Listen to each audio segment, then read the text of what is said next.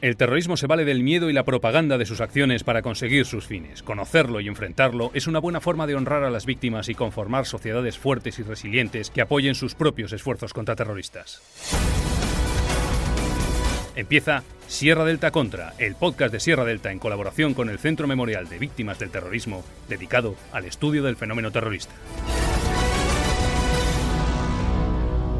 Presenta Gaisca Fernández Soldevilla. Dirige Francisco José Girao. Bienvenidos a una nueva edición de Sierra Delta contra el spin-off del podcast Sierra Delta centrado en el terrorismo. El 20 de diciembre de 1933, a las nueve y media de la mañana, en la calle Claudio Coelho, el coche del presidente del gobierno franquista Carrero Blanco voló por los aires y falleció el presidente, eh, su conductor y su chofer. Es uno de los magnicidios que hemos tenido en la historia reciente de España y ahora se cumple el 50 aniversario de, de este asesinato. Para hablar sobre este suceso histórico, tengo conmigo a dos los historiadores que han escrito sobre este tema, magníficos libros los dos, ahora los presentaré, que vamos a intentar hablar sobre lo que ocurrió, hablar sobre la memoria de lo que ocurrió y hablar también sobre las teorías de conspiración que han surgido alrededor del magnicidio, que son eh, muchas y muy diversas. Bueno, pues tengo desde, desde Vitoria a Antonio Rivera, catedrático de Historia Contemporánea en la Universidad del País Vasco, en cuya Facultad de Letras lleva enseñando casi cuatro décadas. Tiene una dilatada obra literaria con publicaciones de diferentes temas que ha ido abordando en su carrera investigadora, historia social, movimiento obrero, historia política, procesos de nacionalización o violencia política en el País Vasco, y su último libro es Historia de las derechas en España. Sobre el tema de hoy, sobre el magnicidio, nos ocupa, tenemos un, libro de 2021 eh, titulado 20 de diciembre de 1933, el día en que ETA puso en jaque al régimen franquista, editado por Taurus, que además ha sido premiado por la Asociación de Historia Contemporánea. Bienvenido, Antonio. Hola, buenos días. Bueno. Y desde Castilla-La Mancha tenemos a José Antonio Castellanos López, eh, nació en El Bonillo, profesor titular de Historia Contemporánea de la Facultad de Letras de la Universidad de Castilla-La Mancha y director del grupo de investigación Claviscon, Claves Históricas Contemporáneas, constituido la sede de la propia eh, universidad. Ha centrado sus líneas de investigación en el estudio de la transición a la democracia y el cambio político en España. Su último libro, recientemente aparecido en las, en las librerías, está publicado por la editorial Los Libros de la Catarata y se titula Carrero Blanco, Historia y Memoria. Bienvenido, José Antonio. Gracias a vosotros por la invitación.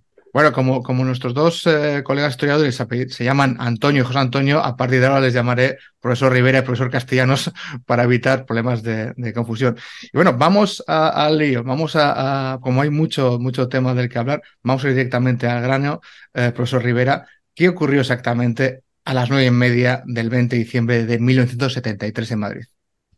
Pues a las nueve y media del 20 de diciembre de 1973, en la calle Claudio Coello, a la altura del número 104 de la misma, es una calle ubicada en el barrio, en barrio de Salamanca de Madrid, se produjo una sorda que se fue convirtiendo en extraordinaria explosión que generó un cráter extraordinario y de resultas de la misma, un automóvil que pasaba en ese momento por allí fue directamente afectado otros automóviles más también, ¿no? Pero sobre todo uno y principal, de tal suerte que el estallido provocó su lanzamiento en vertical a 30-35 metros hasta acabar en el interior del patio de manzanas del Colegio de los Jesuitas, que estaba ubicado justo por donde pasaba.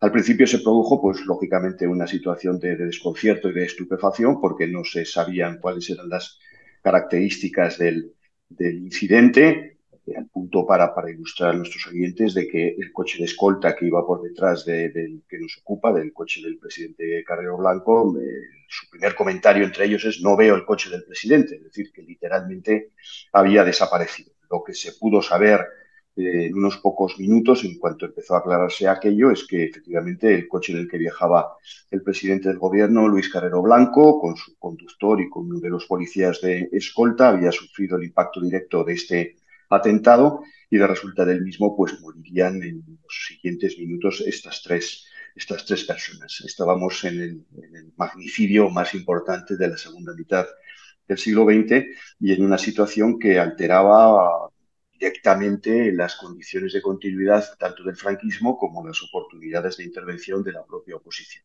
estábamos ante un acontecimiento histórico y a las nueve y media de la mañana todavía pues la, pereza de, ese día, creo recordar que era jueves, pues, pues no daba interpretación ni crédito a lo que había ocurrido, pero conforme fueron pasando los minutos se despejó la hipótesis de que se tratara de un accidente, se pensó en alguna explosión de alguna condición de, de gas que enseguida se descartó y al cabo de unas pocas horas, no demasiadas horas, un par de horas aproximadamente, ya cuajó la idea y la constatación de que estábamos ante un atentado terrorista. Mm.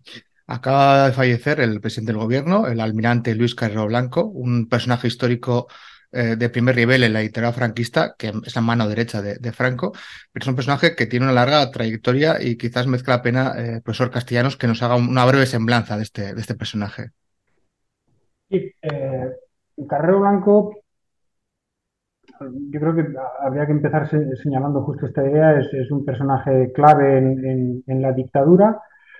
Eh, y lo fue así gracias sobre todo al, caudal de confianza que, llegó a granjearse del dictador, del caudillo. ¿no?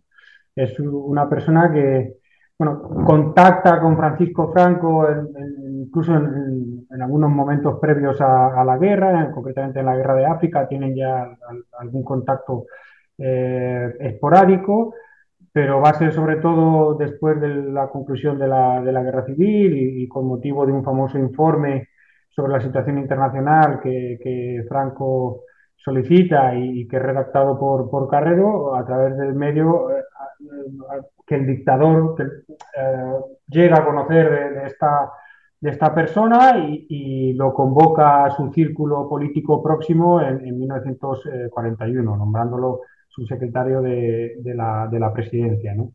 Y a partir de ahí, eh, como he dicho antes, pues eh, Carrero logra ganarse la confianza del, dictador hasta tal punto que bueno, es difícil eh, buscar un concepto con el que podamos definir a Carrero, qué fue Carrero respecto a Franco, ¿no? No, no, acaba de ajustarse el concepto de valido, de mano derecha, de ayudante de campo, de jefe de Estado Mayor, tampoco el de Delfín, eh, fue todas esas cosas y, ninguna, ¿no? Pero indiscutiblemente lo que fue Carrero Blanco fue un personaje eh, Mm, que se ganó siempre y en todo momento la confianza de Franco y que a partir de ahí eh, Carrero supo influir enormemente en el devenir de la dictadura y en las decisiones del, propio dictador, porque algunas de las líneas y de las estratégicas, algunas de las orientaciones estratégicas fundamentales a, lo largo de la dictadura, de las decisiones principales de la dictadura, pues se, adoptaron y se tomaron gracias a la opinión de, de Luis Carrero Blanco. ¿no? Esto fue así eh, desde 1941 hasta 1973, independientemente de, los cargos que llegara a tener el, marino, ¿no? Luis Carrero Blanco, por mucho que fuera subsecretario de la presidencia en el 41, que luego en el 67 se convirtiera en vicepresidente del gobierno y luego ya sí por fin en, el 73, poco antes de su muerte, en presidente del gobierno. Independientemente de los cargos, la influencia eh, de Carrero en Franco siempre fue muy alta y en función de esa circunstancia, pues, pues eh, su actuación eh, y su repercusión enorme en, el devenir de la dictadura. profesor Rivera, ETA no había actuado fuera del País Vasco desde la primera bomba, de las de Santander 59, ¿no? Y es algo que dice la policía, que no se esperaban que pudiera atacar en Madrid 73. ¿Qué hace ETA en Madrid en esa época y cómo se le ocurre? ¿Dónde surge la idea de, de atacar al presidente del gobierno? Bueno, esta cuestión que resulta enormemente importante, forma parte de, esta eh, colección de casualidades que intervienen de manera determinante en este, este atentado. ¿no? Eh, justo después del proceso de Burgos, ETA empieza a enviar a algunos de sus hombres a hacer incursiones madrileñas, es decir, para ir poteando cómo está el territorio y para ver si pueden establecer algún tipo de relación, de momento, con algunos grupos eh, radicales en la, capital de España por razones diversas que luego igual en la conversación surgen. En los primeros meses, se habla incluso de enero, a mí me parece un poco precipitado, pero desde luego en los primeros meses de, de 1971, Argala, junto con alguno de sus acompañantes habituales, eh, accede a una información que al parecer era relativamente conocida en los mentideros madrileños. Y esta información consistía en señalar que el entonces vicepresidente Luis Carrero Blanco era un hombre de costumbres eh, reiteradas, es decir, una rutina, de una rutina extraordinaria y entre ellas constaba el hecho de que todos los días indefectiblemente acudía a misa de nueve en una iglesia que se encontraba, nada, a dos manzanas de su, de su domicilio en la calle Hermanos Becker. Habitualmente acudía con su, con su hija, escuchaban misa, a continuación regresaban a su domicilio, desayunaban y él se encerraba en Castellana 3, que era el edificio donde trabajaba en, la presidencia del gobierno. ¿no? Este, este, hecho de que fuera tan rutinario, mm, bueno, pues colocó a, la organización en la tesitura de, de, poder hacer algo con esta la información ha generado, la, procedencia de la información, luego volveremos también sobre ello, ha generado también diversas especulaciones hasta qué punto pues, se trataba, como he dicho, de un eh, hecho relativamente conocido determinados ambientes madrileños o hasta qué punto esto era una información privilegiada que proporcionaba determinado tipo de, agente para incidir de alguna manera en los acontecimientos posteriores. De una manera u otra, está bastante claro que los mecanismos de protección de que gozaban la mayoría de los eh, altos dirigentes políticos de la dictadura no era tan importante como podemos pensar desde la seguridad o desde el tipo de de estado securitario que vivimos en estos momentos. Señalar un pequeño detalle, la dirección y el domicilio de Luis Carrero Blanco, como pudieron comprobar los miembros del futuro comando de ETA, figuraba en, aquellas guías telefónicas que estaban colocadas en la repisa de una, de una cabina cuando uno entraba eh, a llamar y como eso tantas cosas. La organización a partir de ahí pues fue madurando la, información que tenía en sus manos y fue manejándose primero en la posibilidad de llevar a cabo un secuestro, que era la primera intención de, por parte de ETA y a continuación, a partir de un determinado instante, como veremos también, pues modificar este, este secuestro por ya un atentado mortal, un asesinato. Mm, y ahí cuenta ETA con un, aliado de excepción en Madrid, ¿no? Porque alguien que le crea una infraestructura, que le crea una red de apoyo y sin cuya ayuda sería imposible tanto el magnicidio como otros atentados posteriores, ¿no? Eva Forest. Claro, aquí aparece la de la madrileña, ¿no? Que no solo madrileña, también se intenta llevar a cabo en otros lugares como Barcelona, como Zaragoza, pero tuvo mucha menor consistencia. En el concreto de Madrid, con una muy importante que es Eva Forés, Eva Eva Forés es la esposa, la mujer de, Alfonso Sastre, el conocido eh, dramaturgo. ambos han sido miembros del Partido Comunista. Sastre incluso ha llegado a ser miembro del Comité Central.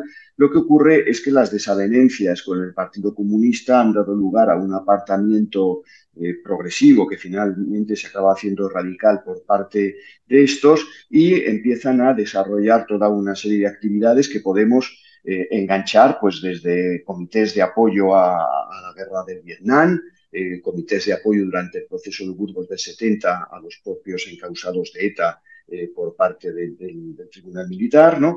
Y en definitiva una visibilización o una visualización, vamos a decirlo así, de que el País Vasco progresivamente se va convirtiendo en el marco español en ese escenario de lucha anticolonial, de nacionalismo revolucionario, como ya estaba perfectamente eh, ubicado este término, que no había que ir a buscarlo a Vietnam, sino que se tenía perfectamente en casa. ¿no? Ellos estaban en una buena posición en el sentido de que su ex partido, el Partido Comunista, por aquella apuesta por una transformación sociopolítica de carácter de masas y no violenta o de vanguardias, eh, les había dejado fuera de circulación, vamos a decirlo así, ¿no? Y entonces empiezan a desarrollar diversas actividades que eh, vienen a coincidir con la intención y necesidad de ETA de dotarse de, primero, de un grupo relacional, sin más, no tienen mayor, mayor intención, con objetivos diversos. Por un lado, poder llevar a cabo algún tipo de actuaciones en Madrid que eh, sacara el foco tan intenso que tenían en ese momento en, la actuación represiva de la policía en el País Vasco, establecer un ámbito que les generara cierta eh, actividad de, dispersión de actividades, ¿no? Eh, el, propio motivo relacional ya es suficiente, pero claro, esto que empieza con unas intenciones muy limitadas, progresivamente y en la medida en que se acepte la, la tesis por parte de la dirección de ETA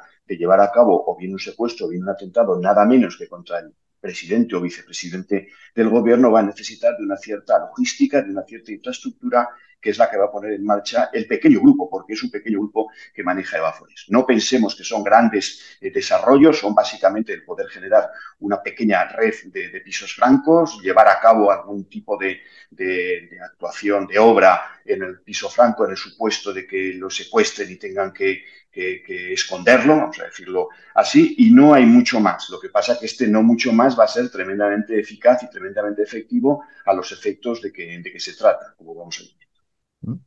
Como ha dicho antes, eh, profesor, el, plan inicial es secuestrar a Carro Blanco. Pero claro, secuestras al presidente del gobierno, o al vicepresidente en ese momento del gobierno, ¿y qué haces con él? ¿Qué le pides, a, qué, pides a la dictadura? ¿Qué vas a hacer? Se, se, ha especulado mucho con las razones por, del asesinato, pero yo cada vez estoy más convencido, conforme he ido trabajando la cuestión, de, la explicación que llamo endogámica, es decir, la, explicación interior. Este, este atentado tuvo unos efectos externos y en la historia de España extraordinarios, es indudable, pero todo respondía en el fondo o en un porcentaje muy alto a las propias necesidades de la organización ETA. ETA venía del, proceso de Burgos de 1970, diciembre del 70, que a pesar de la buena eh, fama y la buena repercusión que le va a producir a la organización la campaña en solidaridad con los encausados, no otra cosa, eh, a la altura del 71 la organización está tremendamente debilitada y se pone al frente de la misma un personaje que es eh, Chiquía, que es precisamente el que va a dar nombre al, propio comando en el, en el, futuro, y la línea de actuación o la estrategia de actuación de este personaje es un, activismo desaforado. ¿no? Y este activismo desaforado entre el 71 y el 72 y parte del 73 va a dar lugar consecuentemente a un nivel de represión progresivo. Y en este nivel de progresión represiva se van a producir diferentes eh, muertes. ETA llega a acumular en un cortísimo espacio de tiempo la friolera de nueve eh, de sus militantes eh, muertos en, combates o en enfrentamientos con la policía o con diversas situaciones. El argumento de la, de la venganza, el argumento de la venganza cada vez va a ser más, más importante. ETA tiene muchos detenidos, muchos presos, causados ya con condena calculan que puede haber aproximadamente unos 150 presos en las diferentes cárceles españolas a la altura del 72-73.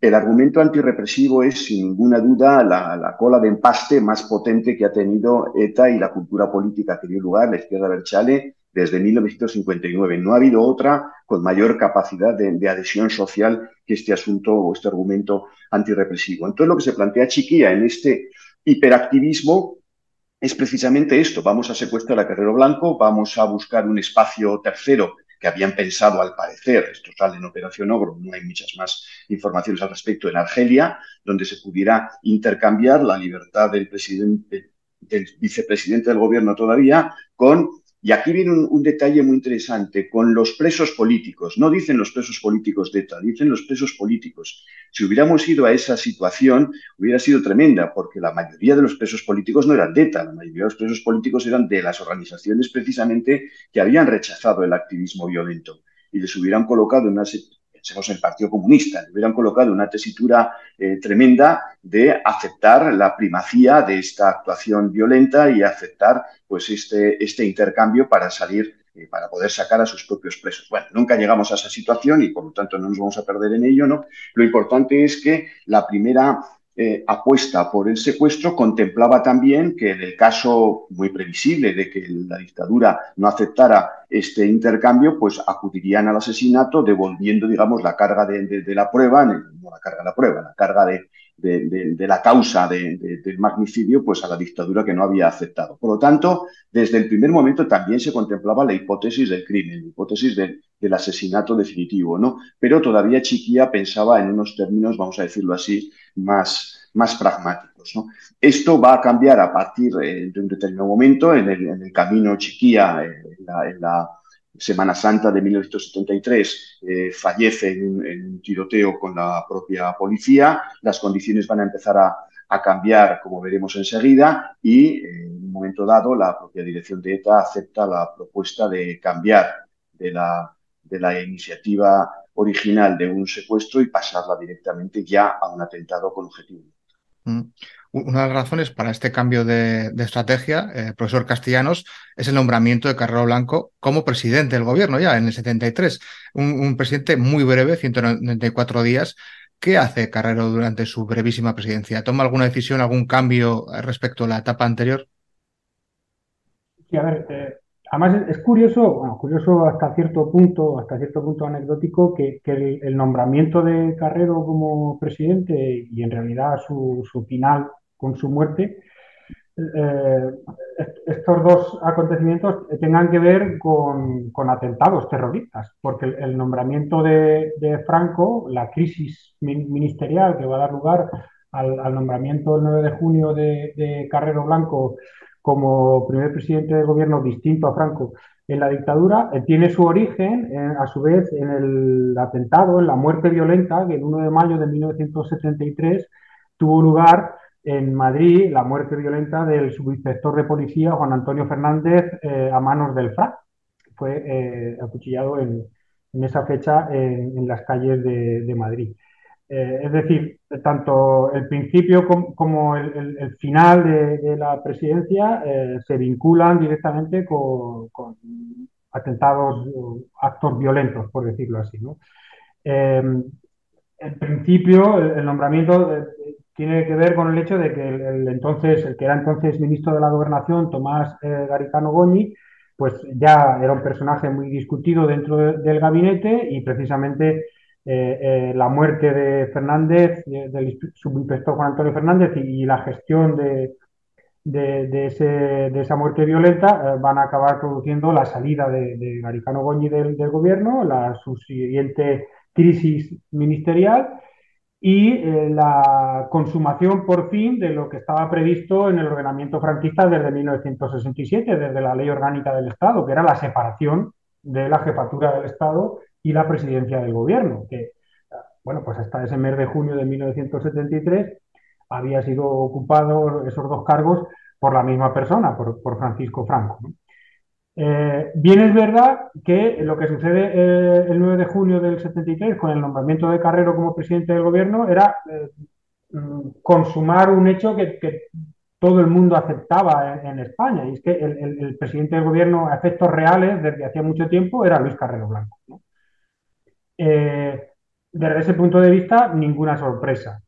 Desde el punto de vista del desarrollo de esos 194 días y del planteamiento que se va a hacer Carrero con, su, con la conformación y, el ideario que va a expresar en las Cortes el 20 de julio respecto a lo que iba a ser su labor gubernamental, pues tampoco ninguna sorpresa. Él lo dijo claramente. Eh, su objetivo era la continuidad, el continuismo, ¿no? Y, en buena medida esa es la tónica predominante durante esos 194 días, eh, continuidad, eh, con lo que había sido eh, los definidores nucleares del franquismo hasta entonces y los definidores nucleares de una personalidad como Luis Carrero Blanco, ¿no? Hasta tal punto es así que es muy conocido también, bueno, pues son muy conocidas unas notas que eh, nos hablan de un informe que iba a presentar eh, Carrero Blanco el día de su asesinato, el propio 20 de diciembre, ante el gabinete ministerial. ¿no? Y bueno, pues eh, reflejan un, panorama esas notas que podría muy bien casar con la España de 1939 y no con la de 1973. por lo demás, es verdad que fue un periodo breve, apenas 194 días, pero bueno, Mm, donde suceden también en el mundo acontecimientos que, van a influir ya no solo en el año 73, sino en los años posteriores en España. Pues me estoy refiriendo concretamente a la guerra del Yom Kippur, que, uno más de los conflictos entre árabes e israelíes, que mm, afecta eh, ya a la, economía española o empieza a afectar a la economía española en 1973, aunque los efectos más claros eh, tendrán lugar posteriormente y con otras muchas derivadas, ¿no? La, guerra de Yom Kippur, pues, por ejemplo, con el, eh, relacionadas con el vínculo eh, transatlántico, ¿no?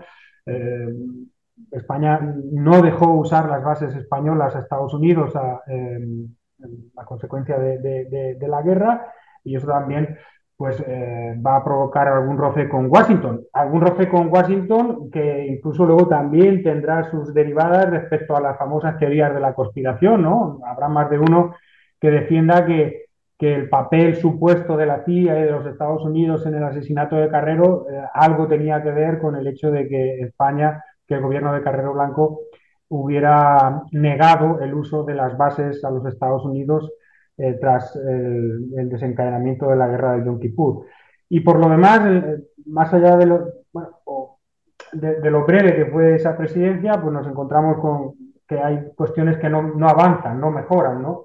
La guerra, el conflicto con la Iglesia sigue, sigue estancado, desde el punto de vista internacional se aproxima el horizonte del conflicto con Marruecos, ya existe un, conflicto pesquero activado y que tiene algunos acontecimientos decisivos en esos días del gobierno de, Carrero. Eh, la cuestión del Sáhara claramente eh, se ve en el horizonte como, una línea oscura que, se avecina y tampoco hay grandes avances en la cuestión de Gibraltar.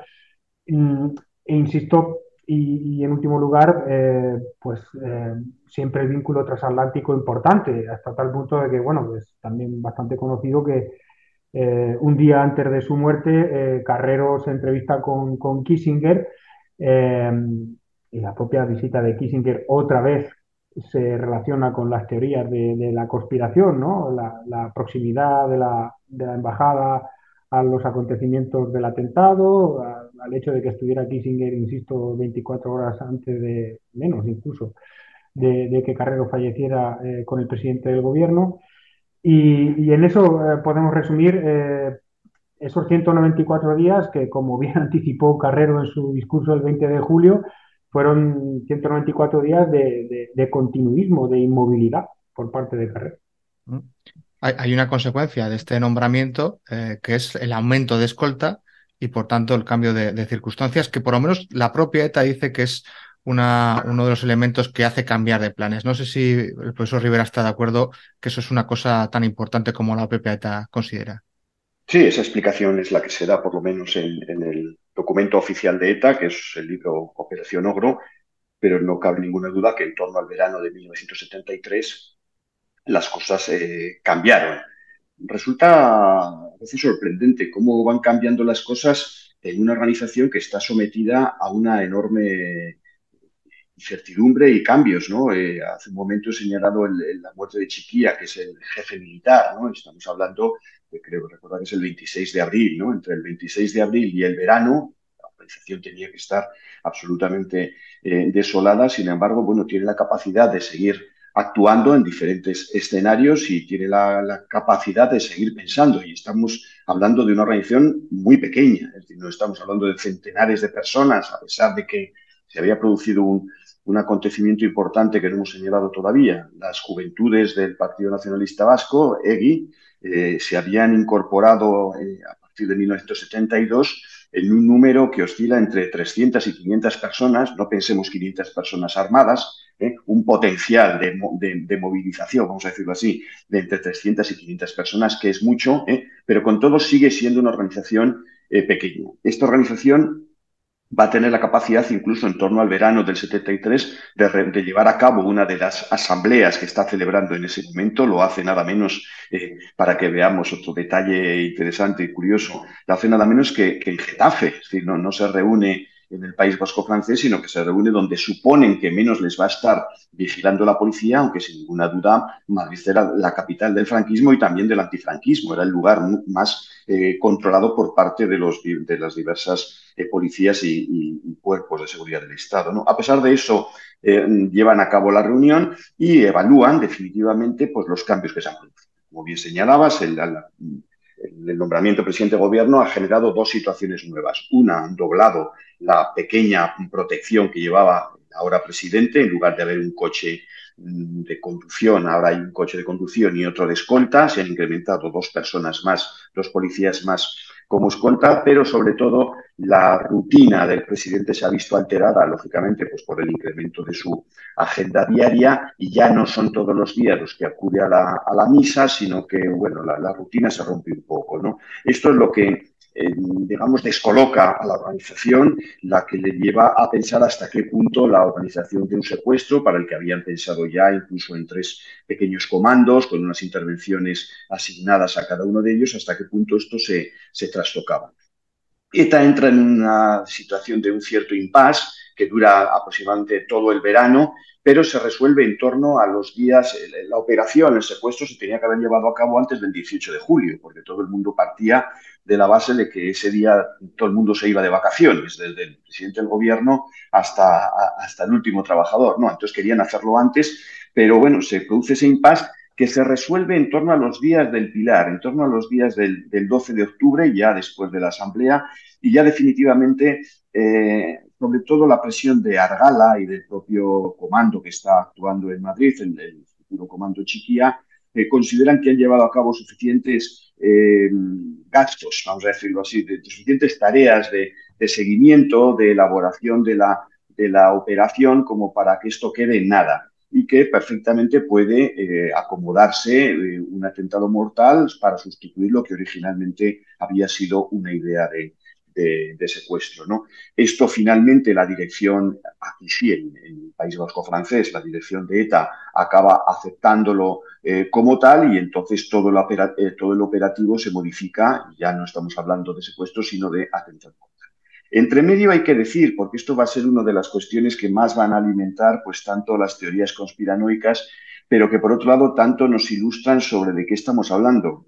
Tú al principio señalabas que este era el segundo acto que llevaba a cabo ETA eh, fuera de las, de las fronteras del País Vasco, después de aquel primero con el que se estrenó el atentado contra el diario Alerta en, Santander. Es cierto, eh, pero es que además eh, es más mm, increíble todavía. Estamos hablando de personas que tienen poco más de 20 años. Argala tiene 24 años cuando, cuando está encabezando este, este atentado, ¿no? Eh, son tipos tremendamente jóvenes, imbuidos de una pasión a caballo entre la pasión revolucionaria, producto de, toda esa crisis cultural mundial que se ha producido después del 68, y esa pasión eh, ultranacionalista, que sin ninguna duda es la que les anima, y la propia pasión que generan las vicisitudes y situaciones por las que está viviendo la organización. Como decía antes, nueve muertos en el corto espacio de tres años aproximadamente. ¿no? Esto les lleva a ese hiperactivismo. En lugar de estar ocultos, como se supone que tiene que ser un comando que está preparando nada menos que esa operación, este pequeño grupo de, ETA se dedica en Madrid a llevar a cabo las actuaciones más visto desde aquí, más, más, extraordinarias y pintorescas. Pues, por ejemplo, prácticas de tiro, incluso eh, probatura de explosivos en la en los límites de la casa de campo, en, áreas despobladas de, pues, de Ávila y de, Segovia, eh, le roban la, metralleta, su fusil al soldado que está haciendo guardia en la Capitanía General, nada menos que en la calle Mayor de Madrid, eh, roban una armería, eh, roban una comisaría para quedarse con, vamos, con soportes para luego hacer documentos nacional de identidad falsificados, es decir, llevan a cabo una serie de, actuaciones absolutamente insólitas para la, privacidad y el secretismo que tenía que haber presidido sus actuaciones. Se les escapan dos tiros en sendas situaciones eh, en, el lugar donde están eh, refugiados, ¿no? Es decir, perfectamente podrían haberse producido situaciones que hubieran delatado y descubierto la actuación de un comando en Madrid, pero pues por circunstancias, como veremos, pues esto no se produjo así. Al punto que, como señalo, después de octubre, la máquina mortal, en este caso de ETA, se pone en marcha y en el corto espacio de dos meses, dos meses y medio, pues van a ser capaces, el 20 de, diciembre, de llevar a cabo esta, esta operativa final. Y además lo hacen de una manera que, visto desde la perspectiva actual, parece casi de una película, ¿no? Alquilar un sótano, cavar una galería bajo una calle y además con la circunstancia de que la portera pregunta por los ruidos, eh, los vecinos preguntan y, todo se resuelve de una manera casi natural, ¿no? Sin levantar sospechas, porque también hay que tener en cuenta que si ETA no actuaba en Madrid, no había por qué sospechar que, había algo raro, ¿no? Pero, pero no sé si me puedes contar el resumen de, este, porque es muy, muy curioso, ¿no? Sí, es un atentado de película y de hecho la imagen que todos tenemos es la imagen de, una mala película, todo hay que decirlo, que tiene muy poco que ver con lo que, con lo que pasó allá, ¿no? Con la situación española, me refiero, ¿no? Que es la de Gilio Ponte, eh, Pontecorvo, ¿no? Que es ese cartel donde aparece pues esa imagen del, coche de, de, Carrero volando por, volando por los aires. En realidad, el, atentado, como bien dices y como bien explicaron los propios terroristas, era relativamente sencillo de, preparar, ¿no? Y es una sencillez que, es, que, al corresponderse con una extraordinaria eficacia, pues todavía nos queda, nos deja mucho más sorprendidos. En un determinado momento, después de ese 12 de octubre, a la altura de noviembre, ¿eh?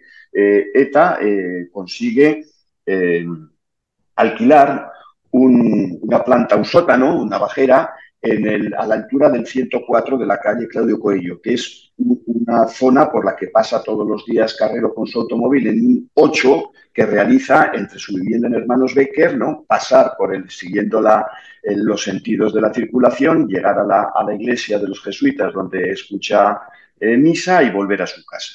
a la altura de, Claudio Coello 104, como digo, pasa todos los días Carrero y lo que hacen básicamente es un, túnel de unos pocos metros por debajo del, asfalto, muy estrecho, eh, tremendamente estrecho, y eso les va a generar la semana, semana y poco que les cuesta construir, les va a generar muchas dificultades eh, físicas e incluso técnicas, vamos a decirlo así, ¿no? Acumulan en, a la altura de la mitad de la calle, del subsuelo de la mitad de la calle, tres paquetes que suman pues unos 75 kilos de, explosivo, un explosivo que han robado a principios del, año, en enero del 73, en una, en una factoría, en una instalación en Hernani. Acumulan 75 kilos de explosivo, como digo, lo dejan perfectamente preparado y para asegurarse todavía más, justo al lado van a aparcar en la, en primera, primeras horas de la mañana un automóvil al que le van a colocar también una carga de una, de una docena de, kilos de explosivo más con un doble objetivo. Por un lado, que el automóvil de carrero, al pasar por un coche en doble fila, fila se tenga que orillar hacia el centro de la calzada y eh, minorar su velocidad, con lo cual todo lo facilita para que se pueda dar la señal de activar el, procedimiento de ignición, ¿no? Y en segundo lugar, que por simpatía estalle también la carga explosiva que llevaba el automóvil, cosa que no llegó a ocurrir y que curiosamente de haber ocurrido quizás las cosas hubieran sido otra vez distintas, porque quizás de esa manera no hubiera actuado una única explosión que elevó en vertical al automóvil, se hubiera producido, digamos, una, una confusión de, explosiones, pero no nos vamos a meter en ese lío. Lo importante es que lo dejan preparado al punto de que establecen o, largan un, cableado que va recorriendo de una manera muy chapucera, con, un, con cinta aislante, no de otra manera, en la fachada de la, de la calle hasta llegar a la esquina de la misma, eh, y ese cableado que lleva toda la, instalación eh, eléctrica es lo que va a permitir en un momento dado a la, señal de que el automóvil está pasando por el lugar convenido, juntar los cables y que de esa manera se pueda producir la, explosión. ¿no? En el momento en que se produzca la explosión, en torno a las nueve y media de la mañana de ese 20 de, septiembre, los dos eh, miembros de ETA que han intervenido en, la misma, que son Kiskur y, Argala, eh, van a recuperar la posición rápidamente, van a refugiarse en un automóvil que está conduciendo, eh, donde les espera mejor, eh, a Chulo, a, unos pocos metros más, montan el automóvil, se van a no se van. Primero cambian el automóvil y en otro detalle más lo, dejan aparcado enfrente de un edificio policial, otro detalle más de, esta retranca que tenían estos, estos eh, miembros de ETA. Cogen otro automóvil de seguridad y con él acuden a uno de, los, de esos pisos francos eh, que habían alquilado y ahí van a estar aproximadamente hasta finales del mes de enero a buen, a buen recaudo cuando la policía piensa que se les ha escapado de la operación CEPO y que ya se han instalado perfectamente en la seguridad del País Vasco. la operación resulta de una extraordinaria, de una extraordinaria eficacia a pesar de, digamos, la, relativa, penuria de, recursos y de medios. Pensemos que este atentado ha costado en, en, las pesetas de la época, como se suele decir, simplemente 3 millones de, de pesetas de, entonces, pero bueno, la eficacia ha resultado en, con respecto al objetivo pues tremendamente extraordinaria y esto es lo que nos, nos mueve, entre otras cosas, estar aquí hablando de ello. Mm. E-, ese día eh, fallece, como ya hemos tratado diciendo, el, presidente del gobierno, el almirante Luis Carrero Blanco, pero no solo fallece ¿no? A veces eh, olvidamos, hablamos del asesinato de Carrero, asesinato de Carrero, de que había dos personas más en ese coche. Y profesor Castellanos, ¿quién eran las dos personas que mueren con, con Carrero el 20 de diciembre? Eh, yo tengo que retomar eh, parte de tus palabras para remarcarlas, porque efectivamente muchas veces se insiste y se insiste y se aísla la persona de, Carrero Blanco como dando a entender que fue la única que falleció ese día. Y en efecto, fallecieron dos personas más, eh, su conductor, José Luis Pérez Mojena, y, el escolta, Juan Antonio Fernández Bueno, que bueno, pues eh, han sido dos víctimas, yo creo que lo podemos decir así, olvidadas, ¿no? Eh, tanto las dos víctimas mortales, por mucho que, bueno, claro, el, franquismo, pues, eh, algún simulacro de, intento de reconocimiento tuvo con, con, con, las familias, ¿no? En abril de 1974, a la viuda de, de Pérez Mojena se le asignó una pensión de 200.000 pesetas anuales y en esa misma fecha a la viuda de Fernández Bueno una pensión de 274.000 pesetas. ¿no? Pero, eh, como antes hablábamos, ¿no? víctimas eh, olvidadas, con alguna cierta excepción, ¿no? pues quizá luego creo que podemos hablar más de ello, eh, la, placa que en noviembre de 2014 el Ayuntamiento de Madrid decidió colocar junto a la que ya desde un año después del atentado eh, tenía Carrero Blanco en el lugar de, los hechos, ¿no? Eh, pero algo podríamos decir en el mismo sentido sobre los, los heridos, ¿no? Hay siete heridos más, eh, cinco de estos heridos eran personas adultas, pero también resultaron eh, heridas dos, dos niñas, una de cinco años y otra de, diez meses, que me lleva a hablar de, bueno, pues de lo indiscriminado que fue el, atentado, ¿no? Y, esto nos podría también conducir a otros territorios, creo que interesantes, que tienen que ver con el hecho de, bueno, pues encontraríamos personas que, que cuestionarían eh, la condición de, ETA como banda terrorista a la altura de diciembre de, 1973, ¿no? Esto es un debate muy espinoso, pero, pero bueno, yo creo que eh, el hecho de las características, algunas de las características de este atentado, el hecho, por ejemplo, de que fuera un atentado indiscriminado, donde se produjeron dos víctimas mortales más, aparte de Luis Carrero Blanco, que era el objetivo del atentado, y siete heridos más, entre ellos dos niñas, eh, pues eh, nos hablan justamente de, ese carácter indiscriminado que suele ser una de las de, los definidores de, la, de, una banda terrorista. ¿no? Eh, quizá merezca la pena aquí recordarlo, ¿no? insisto, siete heridos más, cinco eran adultos, un taxista de, Valladolid, eh, que resultó en estado grave, un funcionario de Madrid, eh, casado y con 27 años, también grave, otro madrileño de 26, eh, una decoradora de Llerena, de Badajoz, leve, y la portera del número 104 de la, de la calle Claudio Coello, ¿no? en la que el comando había alquilado el local, además pues sus dos hijas menores que resultaron heridas, una de 5 años, como he dicho, y otra de, de 10 meses. Víctimas lo hemos dicho ya, olvidadas la mayor parte de, las veces. muchas personas, eh, aquellas que puedan tener alguna noción mental de lo que sucedió ese 20 de diciembre, eh, nos podrían decir que, el único resultado de lo que sucedió ese día es que Carrero Blanco, eh, como resultado de una acción quirúrgica por parte de la banda terrorista ETA, fue la única víctima mortal, la única víctima de ese atentado, y no fue así. Incluso hay más víctimas eh, indirectas, porque hay que recordar eh, que el director general de la Guardia Civil ¿no? da una orden eh, que permite usar las armas para reprimir cualquier acción y aunque el ministro de Gobernación y el del Ejército la van a parar, sí hay alguna, alguna muerte relacionada con la represión.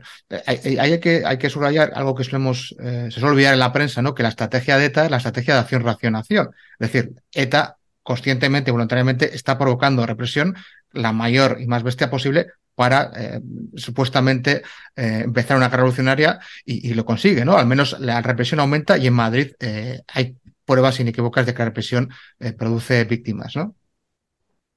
Profesor Castellanos, no hay un aumento de la represión en Madrid con una, una víctima mortal, ¿verdad? Sí, a ver, la, la reacción hasta cierto punto lógica y natural de un sistema represivo como era la dictadura franquista era eh, devolver el golpe con toda la fuerza posible.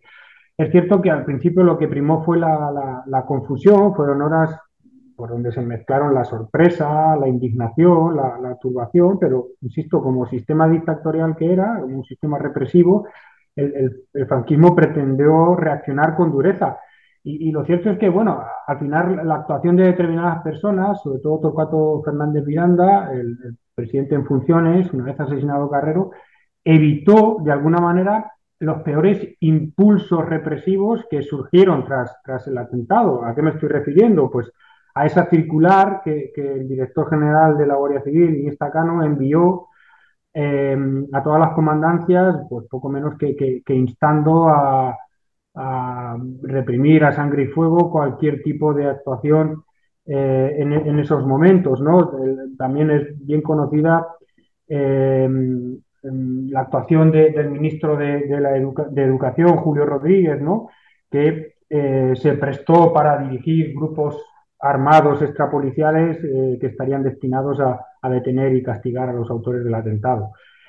Eh, es cierto, por tanto, que, mm, lo que pudiera haber sido la peor deriva eh, en relación a la represión no se consumó, pero, pero sí que al final hubo personas que, no sé si decir indirectamente, pues fueron víctimas de, lo que sucedió el 20 de diciembre de 1973. Me estoy refiriendo a, Salvador Puchantik y a, y a Heinz Chef, ¿no? que como bueno, todos sabemos, eh, a principios de marzo de 1974 eh, fueron ajusticiados a, a Garroteville y muchos han querido ver, probablemente con, justicia, en esos eh, ajusticiamientos, pues una consecuencia del atentado del 20 de diciembre de 1973, ¿no? Son más o menos conocidas las expresiones, la frase del propio Salvador eh, Puchantí, que cuando conoce, eh, tiene noticia del atentado, viene a decir algo así como esa bomba me ha matado a mí también, ¿no? O ese, atentado me ha matado a mí también, ¿no? por tanto, en efecto, bien fuera en las horas inmediatas, inmediatamente posteriores al atentado, que no tanto como, como posteriormente, pues y lo va a seguir siendo, va a seguir actuando así la dictadura, la, dictadura hasta, hasta su final, recordemos los eh, fusilamientos de, finales de septiembre del 75, pues va a terminar como empezó, ¿no? Eh, reprimiendo y, asesinando. Profesor Rivera, justo después del asesinato, después del atentado, unos media hora después, ya se instruye el, juzgado que va a empezar a instruir el, caso y hay una larguísima investigación pero sin juicio. Y esto es algo que llama mucho la atención, ¿no?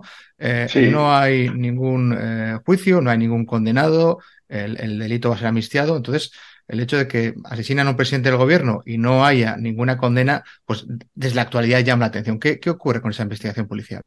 Sí, efectivamente, como señalas, ya a las 10 de la mañana se ha iniciado la, primera actuación para que el juzgado de instrucción número 8 de los de Madrid eh, un sumario, es el base del sumario 142 eh, barra 1973. Eh, en principio no se saben las características del incidente que ha ocurrido y progresivamente este sumario pues obviamente va a ir eh, asumiendo la, el carácter de asesinato del, presidente del gobierno. El, documento va a ir incrementándose progresivamente a llegar en actualidad, vamos, en el momento que se cierra a la friolera de 3.009 eh, folios, que es lo que tiene el, expediente, y va a cambiar, va a pasar en un momento dado del juzgado de instrucción número 8 de Madrid, en el momento en que se crea la, Audiencia Nacional para, actuaciones contraterroristas en el conjunto del territorio nacional, va a pasar al juzgado central de instrucción número 21, incluso modificando su, identificación de sumario al 3 barra 1977. Lo sustantivo de todo eso es que, como todos sabemos, en octubre de 1977 se produce se aprueba por parte del Parlamento español la ley de amnistía y todos los delitos relacionados con actuaciones de tipo política, político eh, son eso, amnistiados y este es uno más de, uno más de ellos. ¿no? Eh, de hecho, eh, este fue un problema que, generó muchos dolores de cabeza entonces al, al, presidente Adolfo Suárez, porque recordemos que antes de esta ley de amnistía del 77 hay una sucesión desde el 76 en que él toma posesión hasta ese momento, hasta, las elecciones de, junio del 77, de diferentes eh, indultos eh, incluso de alguna ley que casi casi es de amnistía, pero no llega a tener este carácter de total. Y algunos de los, de los no amnistiados eh, que van a ser objeto de, mayor discusión y mayor debate son precisamente estos miembros de ETA a los que se suponía, pero no confirmado de una manera eh, judicial, a los que se suponía que estaban eh, directamente implicados en actuaciones de tipo delictivo con, sangre, como se decía entonces, y en concreto la actuación contra el presidente del gobierno. La, situación política de aquel entonces hizo que este, esta evaluación jurídica eh, sumarial de, estos acontecimientos no se pudiera llevar a cabo y por lo tanto pues ha quedado eh, sin poderse conocer una verdad jurídica de lo que allí ocurrió. Por lo tanto, nos podemos mover únicamente en el territorio de una verdad histórica a partir, lógicamente, entre otras fuentes y documentaciones de estos 3.000 eh, folios del sumario y otro par de piezas más pequeñas que también se escriben al mismo, junto pues, con algunas otras informaciones más o menos consistentes, como puedan ser las que proporcionan casi dos años después, tanto Wilson como Esquerra, dos dirigentes que habían tenido mucho que ver en el comando Chiquía que llevó a cabo esta actuación, cuando son detenidos y cuando son interrogados por la policía y a los que se les pregunta y dan algún tipo de informaciones. Ya digo que con dificultad para su contraste eh, al respecto de lo que había ocurrido en diciembre del 73 eh, en Madrid. Por tanto, sí que hay un expediente, sí que se llevó a cabo una investigación. Eh, esta se vio interrumpida en su desarrollo final por la ley de del 77. Sí que se podría plantear, y efectivamente es una pregunta cabal, que conociendo las características represivas del régimen a la altura de diciembre del 73, perfectamente podrían haber llevado a cabo un sumarísimo ultra acelerado, como habían hecho en otras muchas ocasiones. Sin embargo, esto no ocurrió eh, y esto tiene que ver con algo que supongo que hablaremos un poco más adelante de hasta qué punto eh, el régimen, el, régimen tardofranquista, hay que señalarlo como tal, no hizo la bandera que se podía suponer del asesinato de, de Carrero y no acudió a un mecanismo directamente represivo por mor de esta actuación de Carrero, insisto, directamente represivo, sino que por el contrario señaló el profesor Castellanos hace un momento, se pusieron otras pautas eh, pues, mucho más eh, pragmáticas y menos virulentas. porque el profesor Castellanos hay consecuencias eh, directas del asesinato de Carrero en el régimen, ¿no? Como poco cambia el presidente del gobierno, cambia el gobierno, hay un, cambio importantísimo apenas dos años antes de la muerte de Franco. Estos dos últimos años la cosa cambia bastante, ¿no? Sí inevitablemente, claro, hay un, hay un cambio de, gobierno y, claro, aquí es inevitable comentar eh, o decir algo sobre la persona que, va a sustituir a, Carrero Blanco eh, como presidente del gobierno. Y es que, bueno, pues lo va a hacer eh, el máximo responsable de la seguridad del presidente. Vamos, vaya, el máximo, el máximo responsable de la seguridad en el país el ministro de la Gobernación, que era Carlos Arias Navarro, que, que no dejó de ser un, nombramiento eh, hasta cierto punto sorprendente.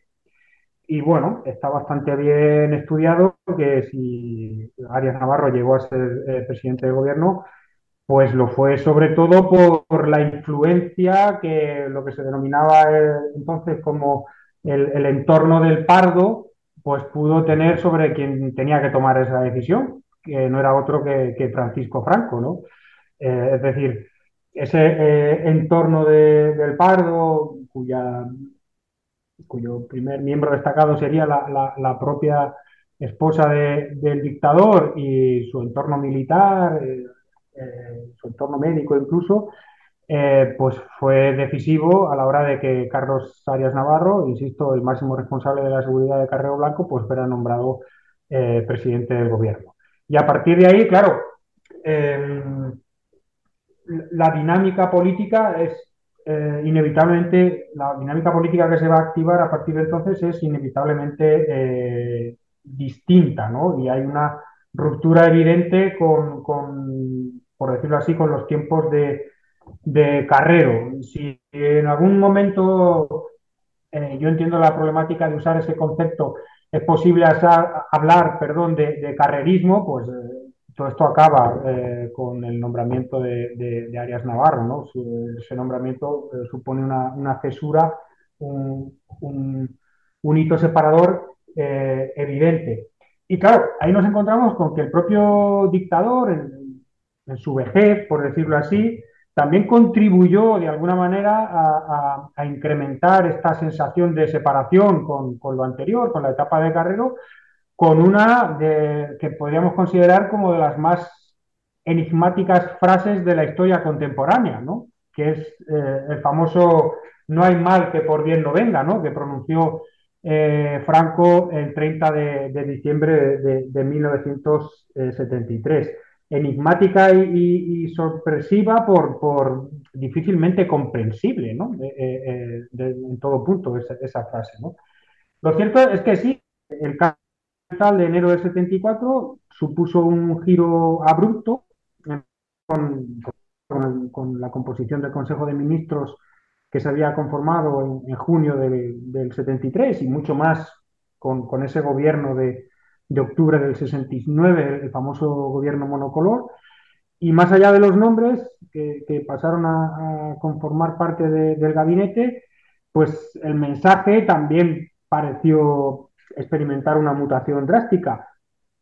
Ojo, con, los vaivenes y los zigzags propios de, la ejecutoria como presidente de gobierno de, Carlos Arias Navarro, que, todos más o menos eh, conocemos. Eh, poco después de llegar a la presidencia del gobierno, Arias pronuncia ese famoso discurso del, del, 12 de febrero, dio pie a la categorización de un espíritu del 12 de febrero, pero bueno, eh, incluso la recogida de cable, por usar una expresión coloquial que poco eh, después protagonizará el, propio Arias Navarro en relación a lo que había dicho el, día 12 de febrero, será una manifestación más de esos vaivenes y esos eh, zigzags, ¿no? esa lucha constante de, Arias por, entre la, reforma y el, y el, y el continuismo, ¿no?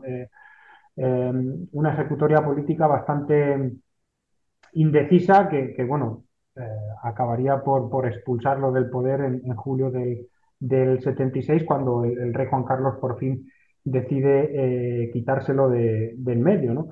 Entonces, fueron consecuencias de, de, hondo calado a nivel político, las que fueron aparejadas a la desaparición física de, Carrero Blanco en el 20 de diciembre del 73. Sierra Delta contra, con Gaisca Fernández. Pues, el profesor Rivera, el profesor Castillo nos ha contado cómo eh, afecta el magnicidio al, régimen, pero claro, también afecta directamente a la oposición antifranquista, porque de repente recibe una noticia del asesinato del presidente del gobierno que no conocía, ¿no? El PC, el PSOE, el PNV, ¿cómo reacciona la oposición ante esta, esta nueva?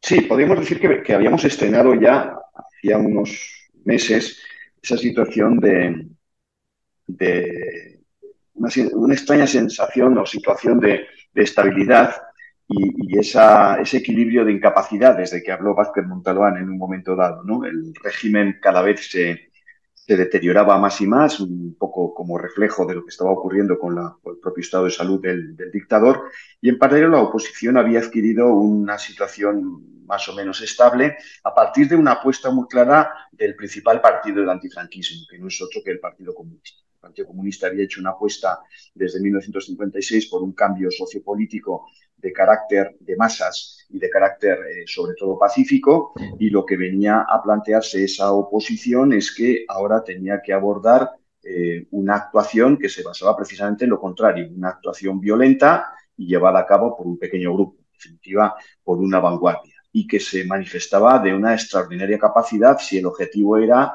eh, atentar, intervenir contra ese franquismo que se estaba convirtiendo ya en eh, inacabable, en, interminable. Por lo tanto, la cuestión de, la, de las estrategias se puso en, cuestión en este momento de una manera extraordinaria, afectó sobre todo a dos organizaciones que eran las que tenía, vamos a decirlo así, en su punto de, mira más ideológico, más político, la organización ETA. Por un lado, el Partido Nacionalista Vasco, que era su referente en términos nacionalistas y en segundo lugar el Partido Comunista de España, que era su referente en el territorio de la izquierda. En primera instancia, yo creo que lo que hace ETA con el éxito de su atentado contra Carrera, Carrero es eh, desplazar la posición original de estos dos partidos, dejarles en una, en una eh, incomprensión, una incertidumbre formidable. De hecho, no es, no es casual eh, que sean estos dos partidos los que más reticentes a, esta, a, la, constatación de que ETA había tenido éxito, los más críticos con, con, la propia el propio atentado contra Carrero y los dos a los que se dedican las explicaciones del propio libro Operación Ogro para indicar cómo tanto uno como otro tenían que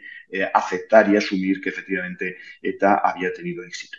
La primacía, por lo menos temporal, de, una estrategia de tipo violento y de un grupo de vanguardia, de un grupo minoritario, va a tener un efecto en la oposición, pero va a tener un efecto mm, radical en la propia continuidad de ETA. Es decir, eh, dentro de ETA hay muchas ETAs, vamos a decirlo así, hay mucha gente que, mm, experimenta su relación con la organización de maneras diversas, desde un eh, militante sindical hasta un activista con pistola al cinto. Ahí hay un, ancho eh, espacio de banda para ubicar a, cientos o algunos miles de personas que han tenido que ver con ETA ya en aquellos, en aquellos instantes, pero en estos momentos se está asentando el argumento de la violencia como factor eh, ontológico, como alfa y omega de las características de la propia organización.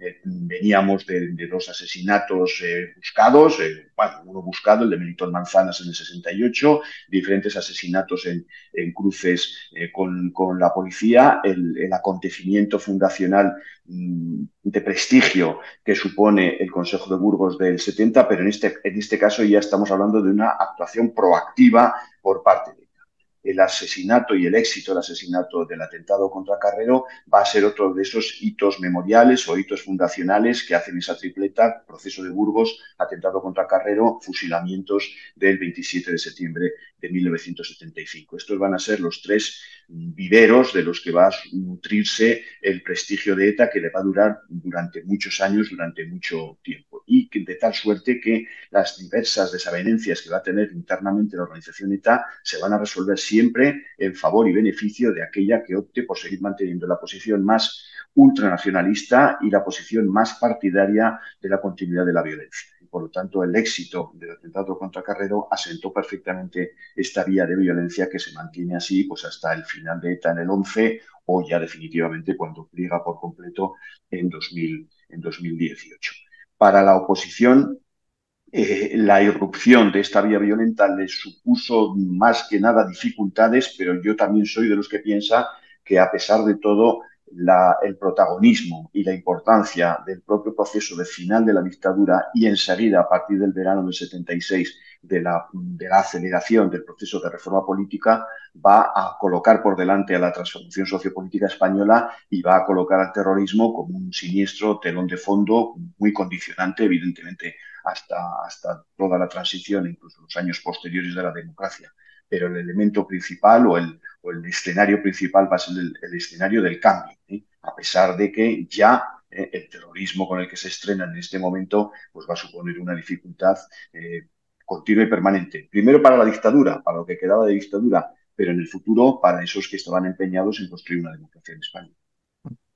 Pues si os parece, una vez establecidos los hechos históricos, vamos a pasar a la teoría de la conspiración, ¿no? que es quizás la parte más eh, simpática, entre comillas, de, todo este asunto.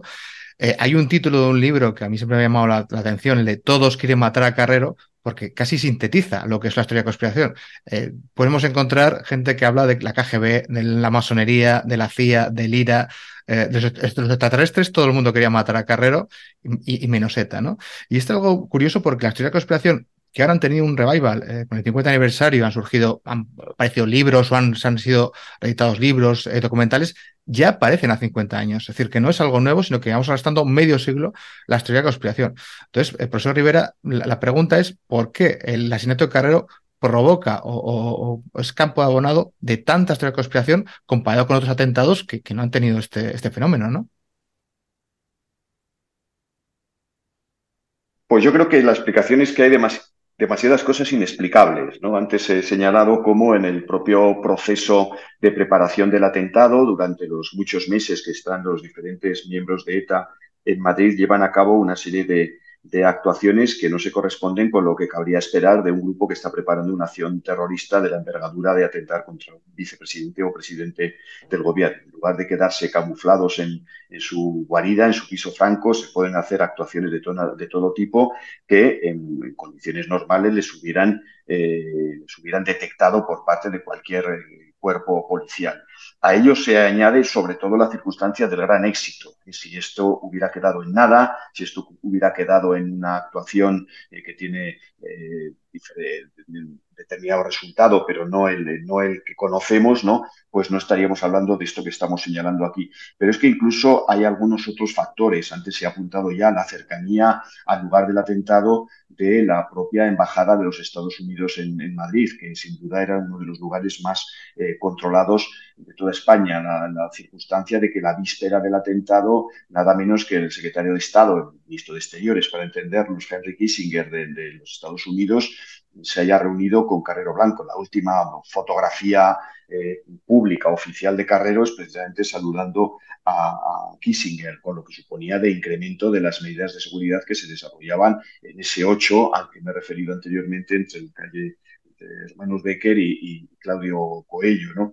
Eh, la propia personalidad y carácter de, Carrero, ¿no? Que es un, individuo suficientemente hermético para que en todas y cada una de las circunstancias que podían pasar por su cabeza puedan interpretarse como susceptibles de eh, engendrar o generar uno, determinado tipo de opositores y dos, una causa suficiente como para haber intentado habérselo quitado de en medio. ¿no? el hecho de que no haya, el hecho de que no haya finalmente una verdad jurídica que de alguna manera, bueno, pues acaba eh, conformando determinado tipo de explicaciones. El hecho de que la inmensa mayoría de los libros que se han escrito sobre el asesinato de Carrero eh, son, vienen a cargo de, periodistas, eh, algunos muy buenos, algunos otros no tanto, ¿no? Y somos excepción los historiadores, el profesor Castellano, yo mismo y no muchos más, los historiadores que nos hemos dedicado. Y no quiero decir con esto que los historiadores seamos más, eh, más capaces, sino que somos en el sentido más pulcros, que somos en el sentido más incrédulos o en el sentido de que no pensamos que una explicación conspiranoica pueda tener más peso que aquellos datos o aquellas informaciones que podemos aportar. Los historiadores nos conformamos con pensar que hasta un determinado momento sabemos lo que podemos saber, lo que tenemos encima de la mesa de conocimiento y nada más, y que por lo tanto no tenemos ninguna capacidad para generar ningún tipo de, de especulaciones o de ficciones que se puedan soportar en información que todavía no tenemos a nuestra disposición. Mañana, otro día, puede surgir una documentación, un informe, un conocimiento que nos haga cambiar por completo las eh, interpretaciones que hemos hecho hasta ahora. No pasará absolutamente nada. La historia está plagada de estas situaciones. No pasa absolutamente nada. Pero hasta lo que sabemos en estos momentos, las teorías conspiranoicas eh, no se sostienen. Es cierto que hay muchas mm, cosas que se explican mal ¿eh? o que son casi inexplicables. Pero las tesis mm, que dicen lo contrario no se sostienen. Y ahora vamos a ir viéndolas una detrás de otra. La tesis americana, la tesis de hasta qué punto las las reticencias que podía manifestar Carrero Blanco a los Estados Unidos podían haber sido causa para su eliminación. Es cierto que Carrero tenía ideas propias, llevaba 40 años al frente de un, de un país como para no tenerlas, ¿no? Tenía ideas propias que contravenían el criterio o la estrategia de los norteamericanos en la salida de España del Sáhara Occidental, en la posibilidad de desarrollar incluso una bomba nuclear, una bomba atómica por parte de, de España, con o sin ayuda de los, de los americanos en, el tipo, el profesor Castellano lo ha dicho hace un momento, el tipo de relación o de colaboración subsiguiente a los acuerdos de colaboración con los Estados Unidos de los años 50. Cómo colaboramos con la guerra del Yom Kippur eh, en relación a la, tradicional buena amistad que, tenía el, gobierno franquista con los países árabes en aquel, en aquel momento. había, había muchas desavenencias, algunas desavenencias, no muchas. La, la obsesión de Carrero porque la renovación de los acuerdos de amistad con los Estados Unidos tuvieran un rango de aceptación, pues por lo menos en el Senado, es decir, superior a las, eh, digamos, a, un acuerdo de secretarios como venía ocurriendo hasta ese momento. Había muchas razones, ¿eh? había muchas explicaciones, pero la contraria es absolutamente inexplicable, es mucho menos explicable. Lo último que podía interesar a los Estados Unidos era generar una eh, un desequilibrio, una ruptura de ese equilibrio incierto que estaba manteniendo el tardofranquismo. En 1974, eh, todavía no lo saben, lógicamente, se va a producir la revolución de los claveles en, en abril en Portugal. Eso es un problema para los Estados Unidos. En la situación que se podía vivir con un hombre como Carrero Blanco no constituía ninguna dificultad. Y pensemos que estamos hablando de unos años turbulentos para la política exterior norteamericana dirigida por Kissinger. ¿eh? Recordemos en septiembre del 73 en, en, Chile y recordemos toda la política que desarrollaban los Estados Unidos para el cono suramericano y para el espacio centroamericano, ¿eh? La estrategia de la tensión en Italia. Hay demasiados argumentos mucho más consistentes y mucho más sólidos como para que los Estados Unidos emitieran nada menos que en una celada para quitarse del medio Carrero Blanco y mucho peor, a través de un atentado mortal. Resulta mucho más increíble que las dificultades de credibilidad que puedan tener otro montón de detalles que son mucho menores respecto a esto que se señalado. Y profesor Rivera, ya, hablando, ya que estamos con la pista americana, vamos a, a, analizarla. ¿Hay alguna prueba, algún indicio material de que Estados Unidos tenga algo que ver con el atentado? No, hasta lo, que sabe, hasta lo que sabemos hoy no. Es decir, eh, los, la política de archivos de los Estados Unidos, eh, por lo menos en abundancia, no sé si en cualidad, pero por lo menos en abundancia, es mucho más transparente que nuestra característica opacidad española, ¿no? Y ahí tenemos multitud de fuentes, ¿no? Desde los, los documentos de la Secretaría de Estado, eh, tenemos las transcripciones de las conversaciones en la, en la, habitación oval, es decir, en, la Cámara donde se reúne el, presidente de Estados Unidos con aquellos que le, que le visitan. Tenemos tenido los, los, documentos de Wikileaks que están accesibles a cualquier eh, tipo de personas. Hemos tenido colegas que han acudido, años. Nuestro colega eh, David Mota, por ejemplo, acudió a los Estados Unidos a conocer la información de, de, primera mano. No, lo que sabemos hasta ahora, los libros que se han publicado al respecto y que han trabajado con todo este tipo de información desde hace muchos años, a pesar de los títulos, a pesar de las eh, necesidades editoriales de algunos títulos más o menos explosivos, lo que conocemos a día de hoy es que no hay ni un solo detalle que, que, se pueda construir por parte de la documentación generada por, por el Estado del gobierno estadounidense que, con que se pueda construir una interpretación de tipo conspiranoico, conspirativo, para explicarnos por qué se atentó contra el presidente Carrero. Es cierto que en sus documentos aparece pues la opinión y el criterio que tenían al respecto de sus capacidades para conducir el país. Lógicamente, eh, como cualquier Estado, hay multitud de informes, muchos de ellos contradictorios, contradictorios sobre las capacidades precisamente para evolucionar hacia un determinado tipo de régimen político, uno u otro, en el momento final del franquismo, pero nada nos indica en estos momentos, ni un pequeño fragmento eh, nos indica en estos momentos que por la cabeza de alguien con capacidad para decidir en los Estados Unidos pasará la idea de atentar contra Carlos. Eh, hay en este sentido una, una cuestión muy, muy llamativa, ¿no? que es el de explosivo utilizado. Eh, porque uno de los argumentos ¿no? que utiliza esta historia de la conspiración es que eh, se utilizó C4, que era de uso militar estadounidense, y que por tanto ese explosivo solo podía haber conseguido el ejército de Estados Unidos, y que no se había analizado en el sumario eh, para evitar que se saliera a la luz ese dato. Pero vas al sumario, ya hay informes de explosivos, y como bien has dicho antes, explosivos de la, de la cantera de Hernani, un C2, ¿no? que es explosivo de uso civil, que, que sabemos perfectamente había salido, es decir, que no hay nada de nada, ¿no? Sí, claro, porque es que la teoría de la conspiración se, se, soporta lógicamente en la idea de que aquello que no se ha hecho es lo que nos oculta la información que yo te la voy a explicar inmediatamente. Lo que sabemos por el sumario es que, yo no soy un experto en explosivos, lógicamente, pero es que la bonita, ¿no? Lo que habían robado en la cantera de, de Hernani y es lo que acaba ocurriendo. No hay ningún tipo de, hasta donde conocemos de nuevo, no, no hay ningún tipo de explosivo de carácter eh, militar, ni hay otro comando que les cambia los explosivos una vez que habían hecho ya la pequeña galería en Claudio Coello. No tenemos ninguna información al respecto. Es cierto que se podía haber hecho algún tipo de analítica diferente que por las circunstancias que, que hemos explicado no se llevaron a cabo, ¿no? Pero el hecho de que no conozcamos una información no da credibilidad al resultado de esta no información, vamos a decirlo así, ¿no? Y esto es un poco en lo que se soporta todo este argumento. Incluso a veces se utilizan explicaciones, hay unas siglas que aparecen en unos restos de, en, el, en, el, semisótano de, Claudio Coelho que, que vendrían a, identificar ese tipo de explosivo que utilizan los norteamericanos, pero es una coincidencia de siglas, no, no, no aporta absolutamente nada ni se hizo ninguna analítica en ese sentido. Mm.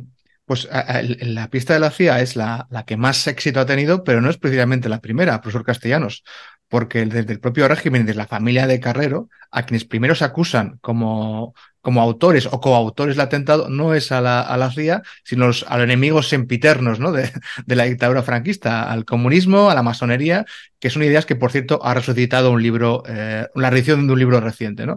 La masonería y el comunismo, el KGB. ¿Qué, qué pistas, qué teorías de la conspiración eh, son estas?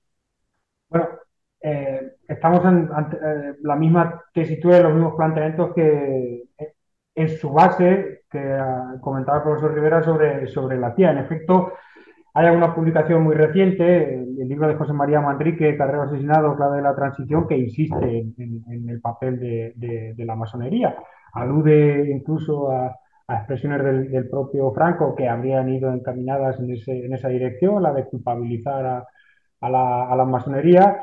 Eh, en la primavera del año 74, en el libro de, Julio Merino, Los pecados del poder, este este periodista entrevista a la viuda de, Carrero, a Carmen Pichot, que, va también en esa dirección, en la de acusar a, la masonería. Y en ese sentido, yo creo, yo particularmente destacaría dos, cuestiones. Primero, es hasta, y, esto puede valer también en relación al, KGB y otros, es hasta cierto punto normal que se intente buscar a los hipotéticos responsables en aquellos eh, que en aquellos colectivos que eh, constituían las némesis de Carrero.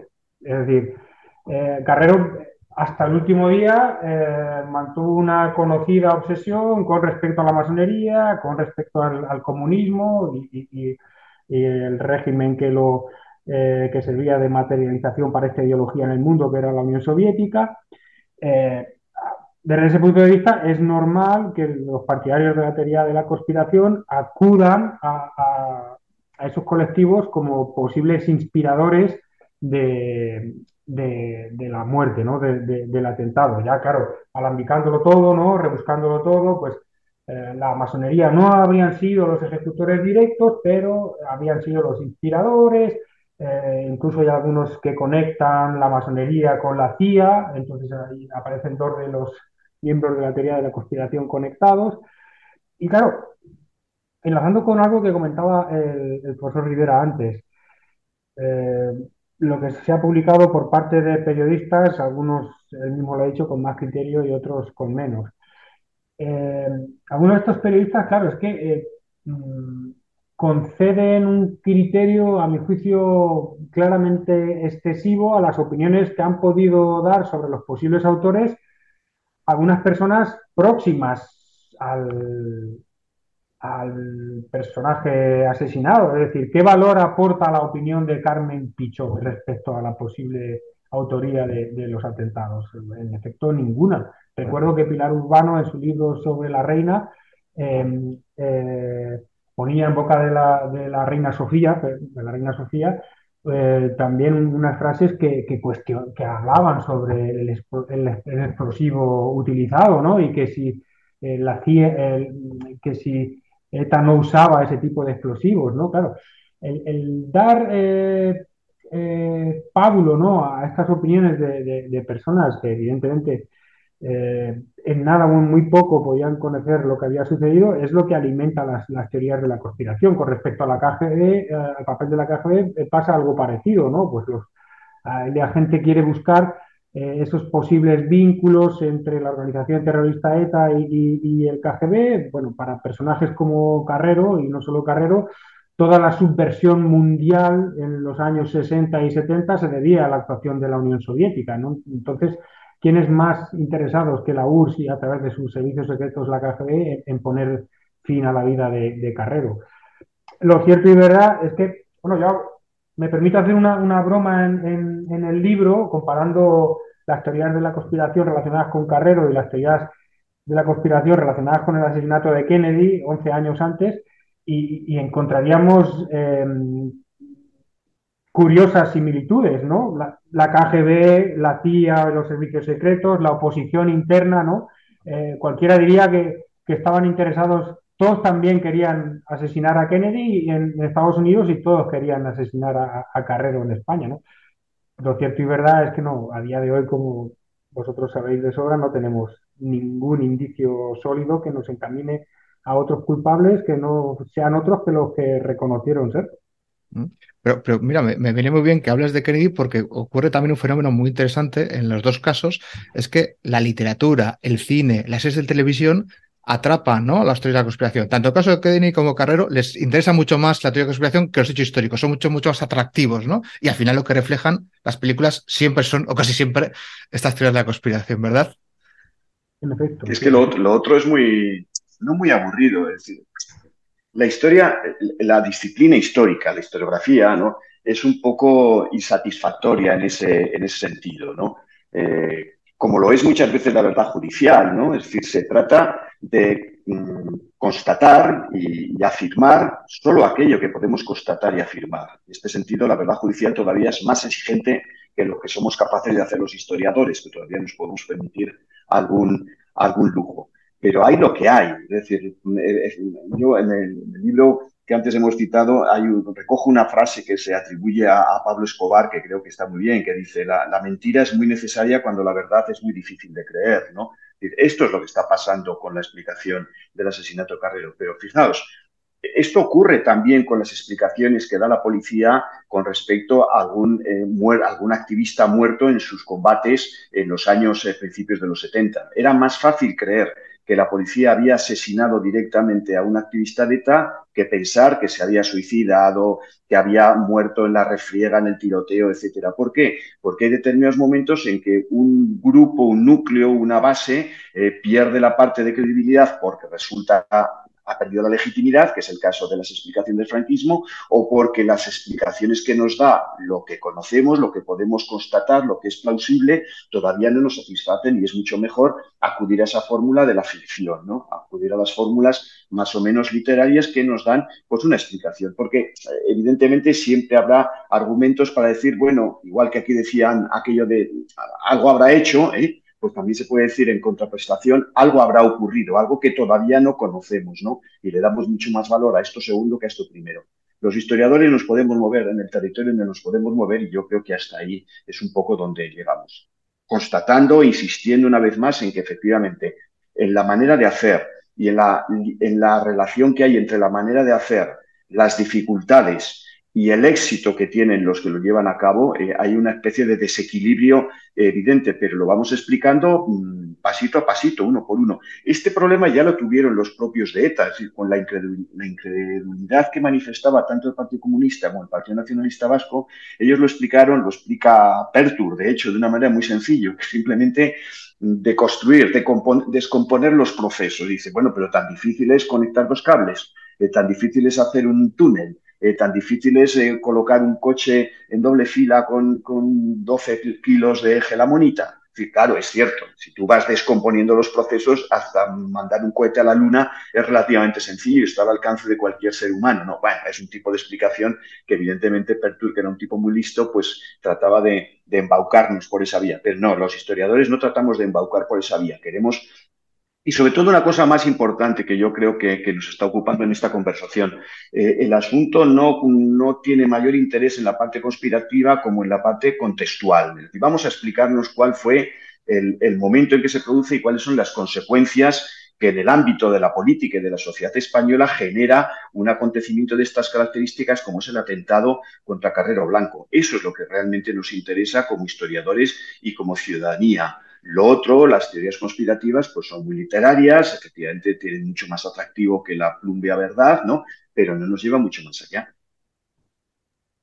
Pues pasamos ya, si os parece, a la tercera parte, a la, a la memoria, ¿no? El, el, la memoria del, del, asesinato de Carrero Blanco y todo lo que tiene que ver, eh, que lo estudia muy bien el profesor Castellanos en, en su libro, eh, porque claro, el Carrero Blanco, el presidente del gobierno franquista, en un principio hay una exaltación de su figura, pero esa, esa, exaltación no va a durar demasiado tiempo. O sea, ¿qué ocurre con su memoria?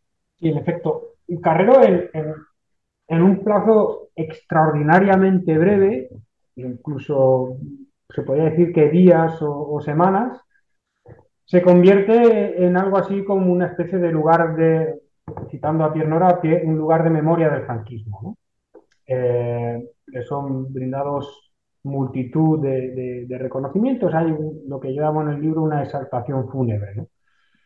Eh, se le ennoblece a título póstumo, eh, se le concede la, máxima eh, jerarquía militar, incluso, bueno, pues aparecen otro tipo de, homenajes en, el horizonte, el, portaaviones que entonces estaba eh, previsto construir, eh, se prevé que se llamaría eh, Almirante Carrero.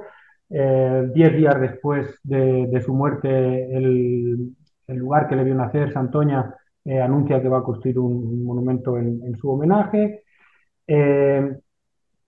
pero todo eso va a ser compatible después con, un olvido que, no va a llegar a, no va a tardar en, llegar. Primero y fundamental porque yo creo que esto es esencial. Carrero no supo o no quiso, probablemente su personalidad se lo impedía, dotarse de una familia política eh, durante, durante el franquismo. Entonces, eh, verdaderamente va a haber pocos carreristas que, si vale la expresión, eh, intenten perpetuar su, legado. Eh, el primero que no, que no podría calificarse de tal manera en ningún caso es quien le va a suceder la presidencia del gobierno, Arias, Arias Navarro, ¿no? que no se va a esforzar más allá de eh, lo elemental en, recurrir a la, memoria de, Carrero. ¿no? Entonces, ya durante el franquismo hay lo que se podría decir un, primer olvido y claro, eh, conforme avancen los años y entremos en, la transición, pues ese proceso se va a agudizar aún más y, vamos a encontrar incluso concreciones directas de, ese proceso. Pues vamos a ver, por ejemplo, cómo ese portaaviones que en principio iba a llamarse Almirante Carrero, pues al final no se llama Almirante Carrero, se va a llamar Príncipe de Asturias, ¿no? Cómo ese monumento eh, que se inaugura en julio de, vamos, se inaugura, mejor dicho, está acabado en julio del 76, pues nunca va a tener una inauguración oficial. Nunca. Por mucho que en mayo del 78 Blas Piñar y los suyos intentaron hacer una inauguración oficiosa, ¿no? Pero nunca los más firmes partidarios de, la, de Carrero Blanco en Santoña, y los va a tener y muy firmes, consiguieron que ninguna personalidad Em, relevante acudiera a inaugurar ese monumento. Lo intentaron con eh, el rey Juan Carlos, posteriormente con, Felipe VI, con José María Aznar, pero ese monumento nunca ha tenido una inauguración oficial y se va a convertir ahí, pues bueno, en, objeto privilegiado de las disputas sobre la memoria relacionada con la figura de Carrero Blanco eh, en Santoña, en Cantabria en general y, bueno, en realidad en, España. ¿no? Y por lo que respecta al callejero, eh, pues eh, bueno, después de su muerte, además de la placa que se va a ubicar en 1974 en el lugar del atentado, pues nos vamos a encontrar con numerosas calles, plazas, colegios públicos que van a recibir el nombre de, de, Carrero Blanco, pero ya desde poco tiempo después de la celebración de las primeras elecciones municipales democráticas, el 3 de abril del 79, vamos a ver cómo eh, determinados municipios empiezan a quitar de sus callejeros las calles con, el nombre dedicado a, Carrero Blanco, de tal manera que ese proceso continúe hasta llegar a nuestro presente, donde, bueno, es verdad que yo lo hablo en el libro, algunas quedan. A día de hoy, aunque es difícil y en función de la fuente a la que recurras eh, enumerarlas con precisión, pues eh, hay unas 11 calles en localidades españolas que aún siguen dedicadas a, a Carrero Blanco, una de ellas, por cierto, muy destacadamente en, Santoña, ¿no? en, su, localidad de, origen. Pero sí es una memoria que se ha ido, eh, eh, ha ido desapareciendo poco a poco con, el paso del tiempo y ese lugar de memoria del franquismo, en tanto que el franquismo, bueno, pues ha ido perdiendo enteros, por decirlo así, con el paso de los años, eh, pues Carrero también se ha ido diluyendo, ¿no? También, lógicamente, aquí habría que aludir al trabajo normativo en ese sentido, ¿no? Tenemos toda una serie de disposiciones, la Ley de Memoria Democrática de 2022, la Ley de Memoria Histórica de, del año 2007 e incluso algunas leyes de carácter regional, pues por ejemplo en Cantabria en el año 2022 también se aprobó una ley en ese sentido que parece que va a ser derogada con el nuevo gobierno autonómico. esas disposiciones normativas también han ido, contribuyendo a, que se reformule, por decirlo así, la memoria relacionada con, Carrero Blanco. Creo que el, momento de Santoña, que lo, conozco muy bien, es muy es paradigmático en este sentido. Eh, por un lado, porque, como bien dices, es el, que se hizo, pero nunca se ha inaugurado, porque la calle va detrás de él. eh, porque está mal iluminado. Si paseas por el pasaje de Santoña, está todo bien iluminado, menos, menos, el monumento, casi parece una zona de oscuridad, una zona de un no lugar, ¿no? Como que el ayuntamiento no sabe qué hacer con él. En tu libro lo cuentas, no sabe si resignificarlo, si tirarlo, si, si dejarlo como está. Y realmente se ha quedado con un limbo eh, muy raro que nadie se atreve a, tocarlo y que de alguna manera los antoñeses ya tampoco se fijan en él, excepto en el aniversario del asesinato, el, 20 de diciembre, en el que suele haber algún tipo de concentración, eh, curiosamente falangista. Y digo curiosamente porque los que conocéis la, figura de Carrero Blanco, precisamente Carrero Blanco no era falangista, ¿no? Se lo han apropiado los que en el régimen eran sus enemigos políticos. Es muy llamativo también ese. sí, Carrero Blanco, Carrero era un antifascista, ¿eh? ¿Alguien contribuyó a, que Falange eh, no ganara posiciones de, hegemonía durante el régimen desde que tuvo alguna capacidad para hacerlo? Fue Luis Carrero Blanco. Sí, sí, sí. Yo, en alguna provocación escribía esto que dice ahora el profesor castellano, ¿no? que, Carrero era un antifascista, ¿no? un poco con comillas, ¿no? Evidentemente no lo era, ¿no? Pero sí que lo que él ha indicado ahora, ¿no? Los momentos en que el Estado español podía haberse convertido en un Estado totalitario a usanza del, del nacionalsindicalismo y en la formulación del nacionalsindicalismo falangista, es precisamente él el que lo frena, porque él no es un falangista, es un reaccionario eh, monárquico y, y ¿eh? y esos son sus claves, y por tanto él piensa, él está en la estela y en la tradición de ese eh, estado de reformas, que es el estado de obras, que es a lo que va a llegar ya con el desarrollismo. Es decir, si, somos capaces de, llevar a cabo un estado eficaz, la contraposición entre ideologías dejará de tener sentido. Bueno, pues esto es una línea que venía desde los tiempos de González Bravo, de Bravo Murillo, eh, lo va a desarrollar él y lo va a desarrollar sobre todo el, desarrollismo, ¿no? el desarrollismo de, González de la Mora, por ejemplo, en todas sus, todas sus explicaciones viene a indicar eso, que si somos capaces de hacer un buen Estado, las ideologías dejarán de tener sentido y esto contraviene por completo pues la, la visión de, revolución pendiente que tenían precisamente los, falangistas. La ley orgánica del Estado, que, es el que está detrás de la misma, es precisamente el, monumento a esto que estamos diciendo y es la última, el último obstáculo, definitivo obstáculo que van a encontrar falangistas como Arrese de llevar a cabo un proyecto eh, falangista en, en el esquema español, en el marco español. Pues eh, claro, ahí tenemos, como, como ha dicho el profesor Castellanos, el problema de eh, la ley de memoria democrática, la ley de víctima del terrorismo, eh, Carrero, de alguna manera se cruzan un montón de normas en España, memorias también, apropiaciones. Y Carrero Blanco es un victimario víctima, es un personaje muy incómodo, un personaje complejo que no sabemos muy bien qué hacer. Las instituciones, claramente, el Ayuntamiento de Santoña no sabe muy bien qué hacer. Entonces yo os, quería preguntar para, para, terminar el podcast, cada uno de vosotros, empezamos contigo mismo, el profesor Rivera, luego el profesor Castellanos, ¿qué se puede hacer con la memoria de un personaje como, como Carrero Blanco? Que no es fácil.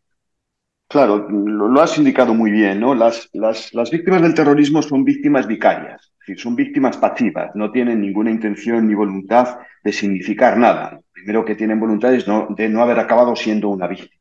Quien determina el carácter de una víctima es la intención del victimario. Y por eso se ha hecho una interpretación política y normativa, que yo entiendo que es adecuada, en el sentido de que en cada una de las víctimas tenemos que ver el reverso de la intención del victimario. Si el victimario pretende atentar contra la pluralidad eh, social y política y contra el asentamiento de la democracia, cada una de las víctimas vendría a indicar precisamente justo lo contrario y a pesar de ella misma. Esto se cumple con muchas personas, pero hay algunos casos en los que la propia trayectoria cuestiona por completo esto que estamos diciendo. Que nadie en su sano juicio podría afirmar que Carrero Blanco fue una expresión de defensa de la pluralidad social y política española, porque si en algo no creía o algo combatía era precisamente esto y que Carrero Blanco fuera, a pesar suyo, una representación de la, de la democracia. En la medida en que eso no es posible y en la medida en que este, este axioma general para las víctimas vicarias, en el caso concreto de Carrero Blanco o de Argala, que es otra, otro victimario víctima, no es exactamente igual, ahí no se puede aplicar, yo creo que nos tenemos que mover en un territorio otra vez mucho más cauto. Y este territorio cauto sería el que tiene que ver con el conocimiento y el recuerdo, un conocimiento y un recuerdo eh, de lo que ocurrió, lo que estamos haciendo ahora mismo en esta, en esta conversación, pero evidentemente no exaltar. ¿eh? No se puede exaltar este tipo de, de, personas porque no son una referencia para la democracia, no constituyen un soporte, un basamento, un precedente de lo que es el tipo de democracia liberal que estamos desarrollando afortunadamente en las últimas décadas. ¿no? Por lo tanto, hay que distinguir claramente el conocimiento de la exaltación, como de hecho el profesor Castellano hace un momento, eso dicen las, las, las leyes últimas que tienen que ver con, todo el tema de, la, de qué tenemos que hacer con la memoria pública o con las políticas públicas de memoria. Yo creo que por ahí va, a pesar de que, insisto, reconozco la extraordinaria dificultad sobre todo para los, agentes públicos, que tiene cómo manejarse en esta, en esta situación. Sí, yo no puedo más que suscribir el, el fondo del mensaje eh, que nos acaba de transmitir el profesor eh, Rivera. La figura de, Carrero es, eh, yo lo, comento en, en, el libro, extraordinariamente característica en este sentido, ¿no? Porque, bueno, en él confluyen de una manera muy peculiar, lo que yo creo que son los, los dos vectores más capaces de generar polémica eh, en, todavía en nuestro presente cuando hablamos de memoria, que es el franquismo y ETA. Pero claro, eh, una de las claves que, la clave en realidad que, que aportaba el profesor eh, Rivera, no es lo mismo recordar y conocer que eh, homenajear y exaltar. Entonces, tenemos que saber quién fue Luis Carrero Blanco, cuál fue su papel durante la dictadura y en efecto que fue un personaje clave en un régimen fuertemente represivo y que falleció en las circunstancias en las que falleció, pero claro, eh, no podemos exaltarlo porque sería a su vez pues exaltar a un, a un régimen con las características que, que acabamos de mencionar. Y en efecto, pues hay muchos que entran dentro de la categoría de víctima-victimarios que estarían en la misma, en la misma situación. El profesor Rivera recuerda a Argala y, y hay algunos más. ¿no? Eh, en ese sentido, pues eh, me sumo al análisis eh, para ir terminando que acaba de hacer el, profesor Rivera. Pues lo que tenemos que hacer es conocer y para mejor conocer lo mejor, lo mejor son vuestros dos libros que voy a repetir para que los escuchantes puedan adquirir en, en sus librerías de, de, cabecera. El libro de Antonio Rivera, 20 de diciembre de 1973, el día en que ETA puso en jaque al régimen franquista, la editorial Taurus. El libro del profesor José Antonio Castellanos López, Carrero Blanco, Historia y Memoria, la editorial Los Libros de la Catarata, y además en diciembre sale un monográfico en la revista La Aventura de la Historia, que también va a ser muy recomendable, porque eh, estamos los tres, si no me equivoco. Y bueno, yo creo que con esta recomendación eh, biográfica, para los que quieran saber más, pues eh, aquí este especial eh, centrado en Carrero. Muchísimas gracias a los dos, que sé que estáis una agenda muy apretada y me habéis dedicado dos horas, así que os lo agradezco de, de todo corazón. Gracias a ti. Gracias. Muy bien, un saludo.